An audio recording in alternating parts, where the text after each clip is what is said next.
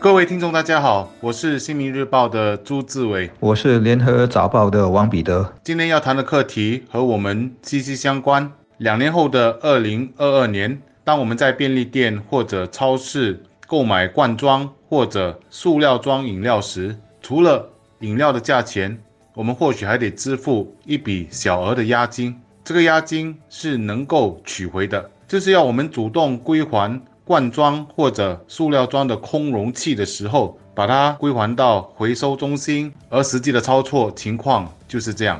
当我们买饮料，如果饮料的价格是一元五角，我们可能需要再多付八分钱，也就是说，付账的时候我们总共还一元五角八分，而这个八分钱我们要取回的话，就要把空容器交还给回收中心。这个回收中心呢？可能是一台反向的贩卖机，又或者是一个回收站。到了那里，我们交回空容器，拿回押金，就这么简单。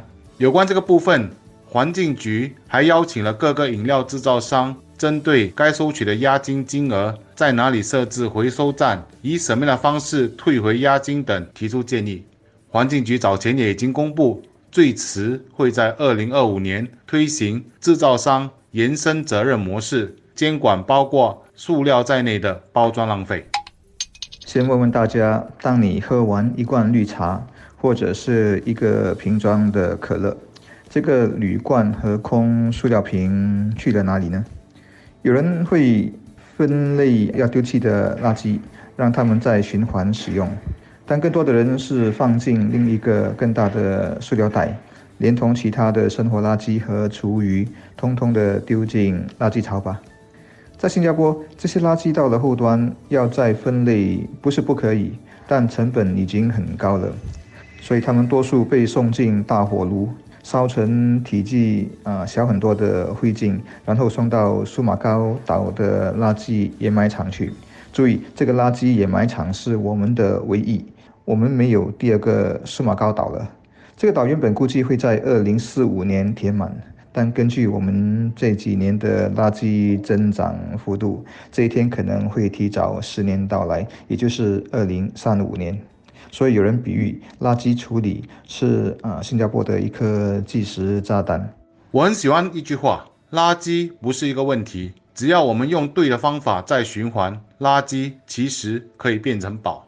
对于这句话体会最深刻的，应该是我们熟悉的嘎兰古尼。作为一种行业，他们的赚钱之道就是大量收集一般人不要的旧货，并寻找各种途径再循环。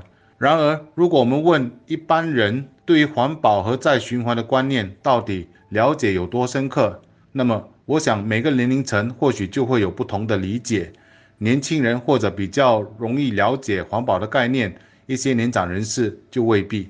总归一句话，不管我们的年龄层是在哪里。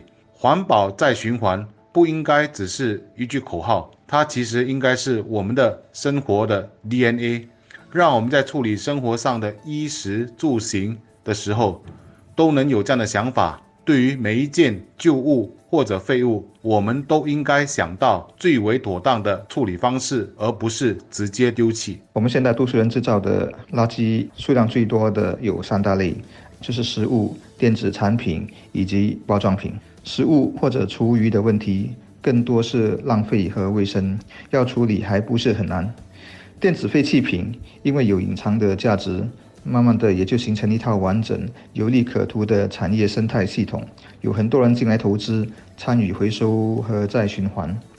但包装垃圾就很头痛了，一来是它数量惊人，例如你每年丢弃的饮料包装或者用过就丢的塑料袋，就肯定比你丢的手机和电脑多很多。